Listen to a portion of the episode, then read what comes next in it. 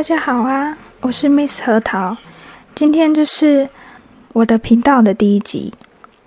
第一集我就想和大家分享，嗯，最近比较算是大家比较关注的一个议题，就是关于居家隔离的部分。因为现在国内疫情每每日那个确诊人数都很多嘛，那今天已经快要到四万人了。那目前呢，核桃也在隔，就是居家隔离当中。然后，嗯，这一次的居家隔离，嗯，对我来说不是这么的顺利，所以想和大家分享，呃，我在隔离当中现在的政策到底是怎么执行的，然后居家隔离你必须要做什么。嗯，我们家发生的状况是这样子，就是。我一个没有同住的家人，他在五月的二号，他就是确诊了，就 PCR 是阳性的。在要做 PCR 之前，要先做快筛嘛？啊，快筛如果是阳性的话，那他接下来就会做 PCR 来去确认他是不是确诊这样子。那因为我是在四月三十号的时候。跟确诊者有很密切的接触，但是五月一号就没有什么密切的接触了嘛？那因为他确诊是五月二号，所以他往前推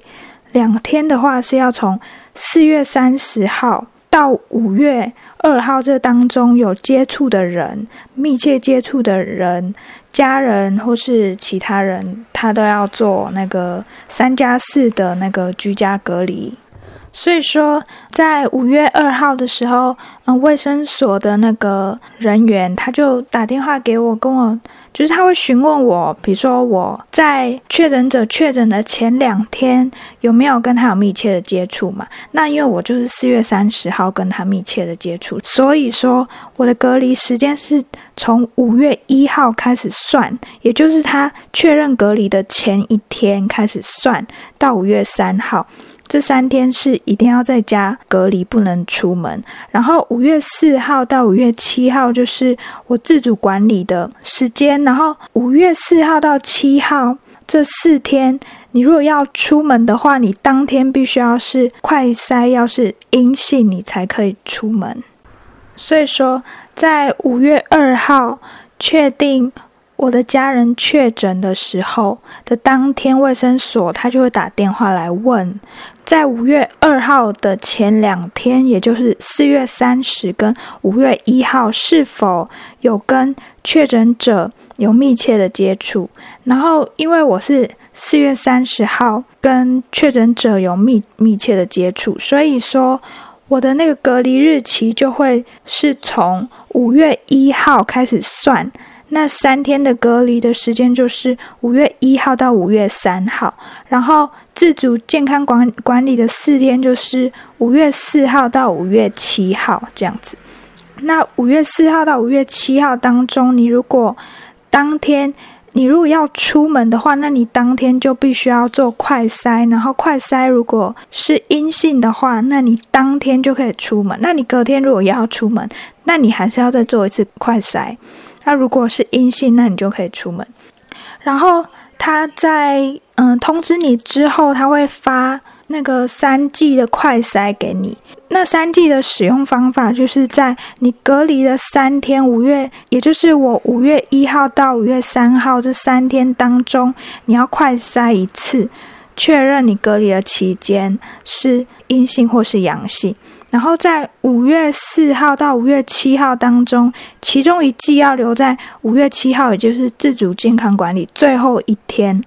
来使用。然后剩下的一季就是变成你五月四号到六号中间，你如果想要出门，就是某一天可以用，然后当天就可以出门。但是事情有点不太顺利，就是，嗯，我原本。到今天已经是五月六号了，那就是我已经自主健康管理的第三天了嘛。本来就是明天五月七号，我就就是我最后一天，然后五月八号我就可以出出门了。但是在五月五号的时候，和我同住的其中一位家人，因为快筛他是个阳性，所以他去做 PCR，然后确认他是确诊的。所以因为他五月五号确诊，所以我的那个三加四隔离的时间就要重新算，所以要变成五月六号，也就是今天是我居家隔离的第一天，所以就变成说我五月六号到五月八号。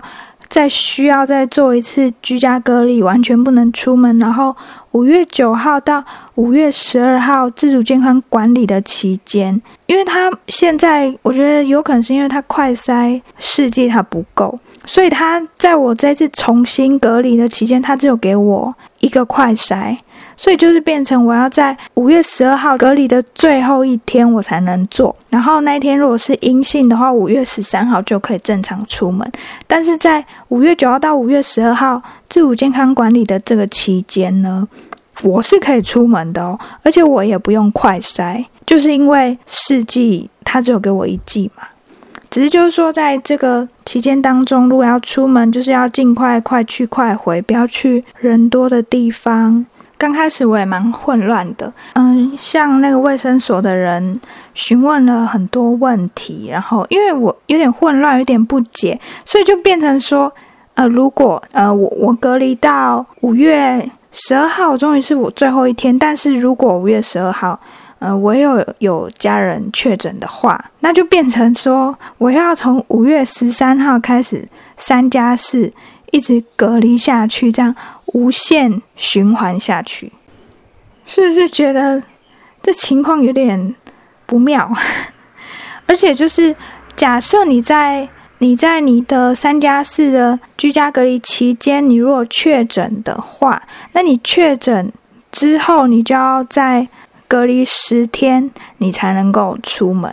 所以如果有人他在他隔离的当中，他已经隔离了可能六天，然后他。确诊了，那他就要再隔离十天。只是说他已经确诊，那他隔离十天之后，他就可以自动出门了，他也不用快筛了嘛。因为就是他已经确诊了，然后过十天基本上已经不会是阳性，而且这个病毒已经没有什么传染力了。对，所以说我现在有点崩溃，就是我已经从五月一号开始，嗯，隔离到。今天已经五月六号了，那我到五月十二号的话，那我就隔离了快两周啦。那就是跟之前如果从国外回台湾，那要隔离十四天，其实好像没什么差别，让我觉得有点不知道怎么说，就是有点无奈，应该这样说吧。就是以目前这样子的政策来说来说的话，很有可能。会这样子，那可能有些人会问说，那为什么，嗯，确诊的人他没有到集中检疫所这个问题？因为现在目前大部分确诊的人他都是轻症嘛，那是轻症他就可以有选择，就是他要去检疫所，或是他要居家隔离。但是居家隔离就是说，他有一个算是有个规定，就是说。需要一人一室，但是如果没办法一人一室的话，那就是要在公共区域要每次使用完，它都要做定期的消毒。其实我觉得，不好意思，刚刚有那个垃圾车经过，所以我暂停了一下那个录音。我刚刚讲到哪里？有点忘记